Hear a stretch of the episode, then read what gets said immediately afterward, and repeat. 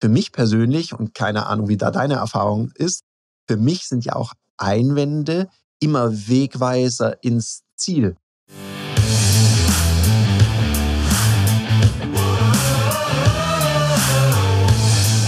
Herzlich willkommen bei dem Podcast Die Sales Couch Exzellenz im Vertrieb mit Tarek Abodela.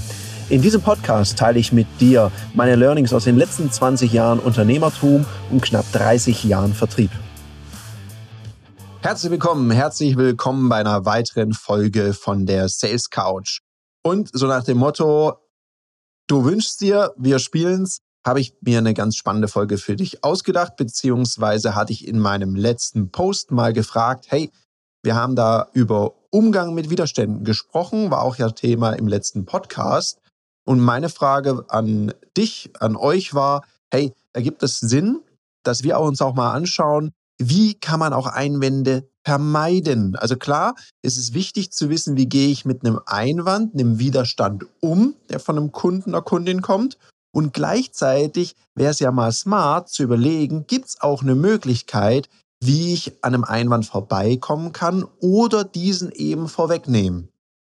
Und gleichzeitig bin ich kein Fan davon, Einwände grundsätzlich ganz zu vermeiden und gar keine Widerstände in meinem Verkaufsgespräch zu haben, weil für mich persönlich, und keine Ahnung, wie da deine Erfahrung ist, für mich sind ja auch Einwände immer Wegweiser ins Ziel. Weil manchmal sind auch Einwände oder Widerstände ein verdeckter Wunsch, ein verdecktes Kaufsignal. Also wenn mir jemand sagt, ja, ich bin ja total zufrieden bisher, dann steckt er auch mit drin, hey, wenn es noch zufriedener geht, why not? Oder wenn jemand sagt, ja, hm, das klingt jetzt nicht so spannend für mich, dann steckt ja auch der Wunsch da drin, zeig mir was, was spannend für mich ist. Also müsste ich erstmal verstehen, was ist denn spannend für denjenigen? Weil wir setzen das manchmal so voraus, wir interpretieren gerne und viel wichtiger ist ja, dass wir verstehen, bevor wir interpretieren.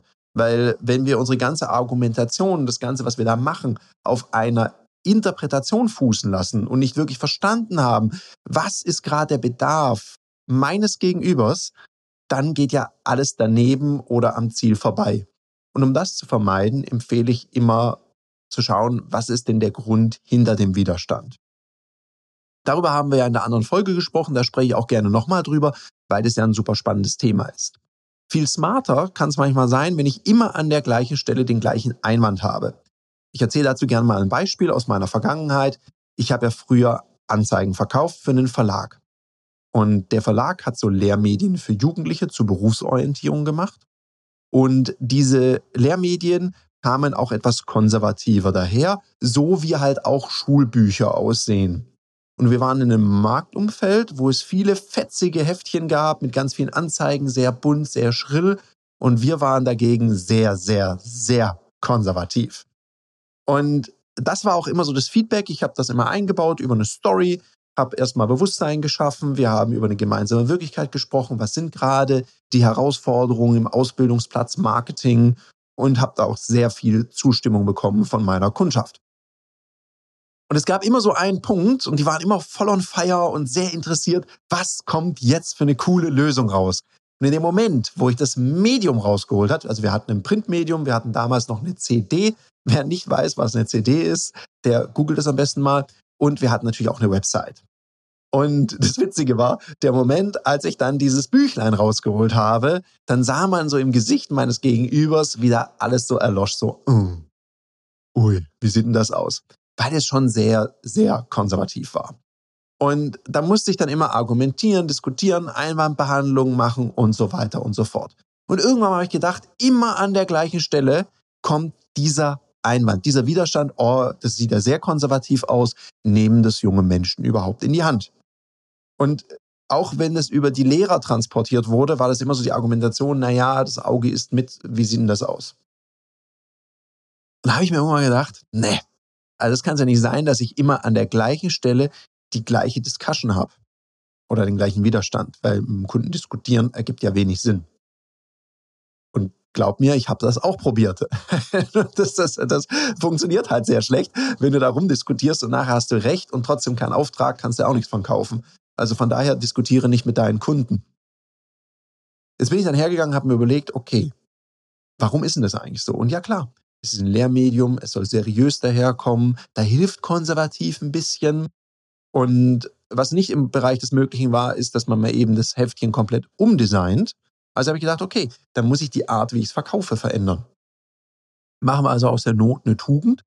Und dann habe ich das immer so erklärt. Und dann habe ich gesagt, bevor ich das Heftlein rausgeholt habe, habe ich gesagt, Sie, Sie werden jetzt gleich ein Medium sehen und da werden Sie auf den ersten Blick denken, wow, das ist ganz schön konservativ. Jetzt glauben Sie mir eins, es liegt nicht daran, dass wir das nicht viel fetziger machen können, weil es gibt ja viele andere fetzige Heftchen in diesem Markt, die machen halt was anderes. Es gibt einen anderen Grund, warum wir ein Medium, was in die Schulen soll, was auch Lehrer verwenden sollen, ein bisschen zurückhaltender gestalten. Bin ich mal gespannt, welche Idee Sie haben, warum das so ist. Und das Interessante war, dann habe ich das Medium rausgeholt und dann kamen ganz viele Ideen.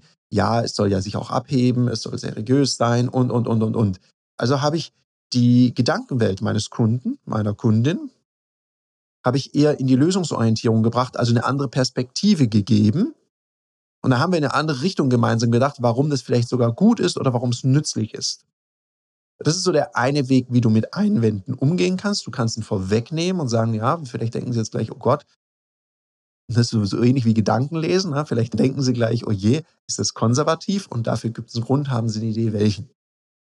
Das ist mal die eine Art, wie du Einwände vorwegnehmen kannst, also deine Kunden, Kundinnen mit integrieren. Oder wenn du telefonierst, dann kannst du ja mal schauen, wir haben im letzten Podcast drüber gesprochen, mhm, es gibt ja immer so die vier bis sechs gleichen Einwände. Und die fassen ja auch 80 Prozent sozusagen des Volumens an allen Einwänden, die es da so gibt in dem Themenfeld. Und aus dem Grund empfehle ich dir, wenn du immer wieder die gleichen Einwände hörst, wenn du zum Beispiel telefonierst, Termine vereinbaren möchtest, dann überleg dir denn, welche Einwände kommen denn sehr häufig und dann denk mal drüber nach, habe ich eine Möglichkeit, wie ich diese vorwegnehmen kann? Wenn ich zum Beispiel jemanden anrufe mit irgendeinem Thema und sage, Mensch, Herr Mayer, grüß Sie, Abulela hier, Tarek Abulela von Firma XY. Ich würde Sie wahnsinnig gern für ABCD begeistern. Und jetzt denken Sie mir wirklich, oh Gott, da schon wieder. Habe ich doch schon, eigentlich bin ich zufrieden, habe da gar keine Lust drauf. Und dann nennst du diese Einwände und sagst, und möglicherweise machen sie das so wie viele andere Menschen auch. Sie würden sich natürlich nur für so etwas begeistern lassen oder Zeit darin investieren, wenn es ihnen auch wirklich einen zwingenden Vorteil bringt. Alles andere wäre Quatsch.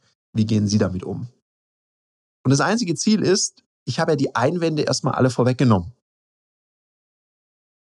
Und das Gleiche nochmal zu sagen, sinkt die Wahrscheinlichkeit sehr. Also gehe ich her und mache da einen Schritt weiter. Und sage sowas wie, mh, was halten Sie denn davon, wenn wir das mal miteinander prüfen? Oder ich sage sowas wie, um zu vermeiden, hey, der will jetzt, dass ich was zuschicke, dann kann ich das ja auch vorwegnehmen und sagen, und damit Sie das mal für sich prüfen können, schicken wir nicht nur einfach was zu, weil bei uns hat Zusammenarbeiten ganz viel mit Vertrauen zu tun, keine Ahnung, wie Sie das erleben. Und aus dem Grund kommen wir sogar persönlich vorbei, dann lernen wir uns mal kennen und dann schauen wir eins weiter. Da habe ich jetzt schon drei Einwände vorweggenommen. Bin zufrieden, habe kein Interesse und schicken Sie mir doch was zu. Damit habe ich schon mal drei Einwände weg. Also überleg dir mal und prüf mal für dich, ob sowas für dich auch funktionieren kann. Vielleicht so ein kleiner Tipp. Du musst in einem Telefonleitfaden nicht gleich drei Einwände wegputzen. Das ist schon ziemlich fortgeschritten. Kannst dir einen gängigen nehmen. Sowas, wenn ich anfange anzurufen, mein Sprüchlein sagen, sage ich, und vielleicht denken Sie jetzt, oh Gott, schon wieder einer dieser Kaltakquise-Anrufe oder schon wieder einer dieser Akquise-Anrufe, da habe ich ja gar keinen Nerv zu. Kommt es hin, so oder so ähnlich. Und dann lachen manche auch schon und sagen, ja, genau. Und dann kannst du sagen, ja, und möglicherweise geht es ihnen da so wie vielen anderen Menschen auch. Sie lassen sich ja nur von Dingen begeistern oder lassen sich nur was verkaufen, wenn es ihnen auch was bringt. Oder wie machen sie das? Und dann hast du eine Frage gestellt, dann bist du in so einem Dialog, weil immer so zu tun, als ob ich gar nichts verkaufen will. Das ist ja das Schlimmste, was du sagen kannst. Also mich rufen hier auch manchmal Leute an und ich gehe dann immer ganz fröhlich ran. Manchmal frage ich auch ganz fröhlich, hey, was wollen Sie mir verkaufen? Und dann sagt mir jemand, nee, also nö, ich bin kein Verkäufer, ich will Ihnen gar nichts verkaufen. Dann sage ich, ja, cool, krass, habe ich ein Abo bei www.renderfriend.de gewonnen oder was möchten Sie jetzt von mir? Dann kommt so, nee, nee, ich will Sie beraten. Dann sage ich, mhm, beraten.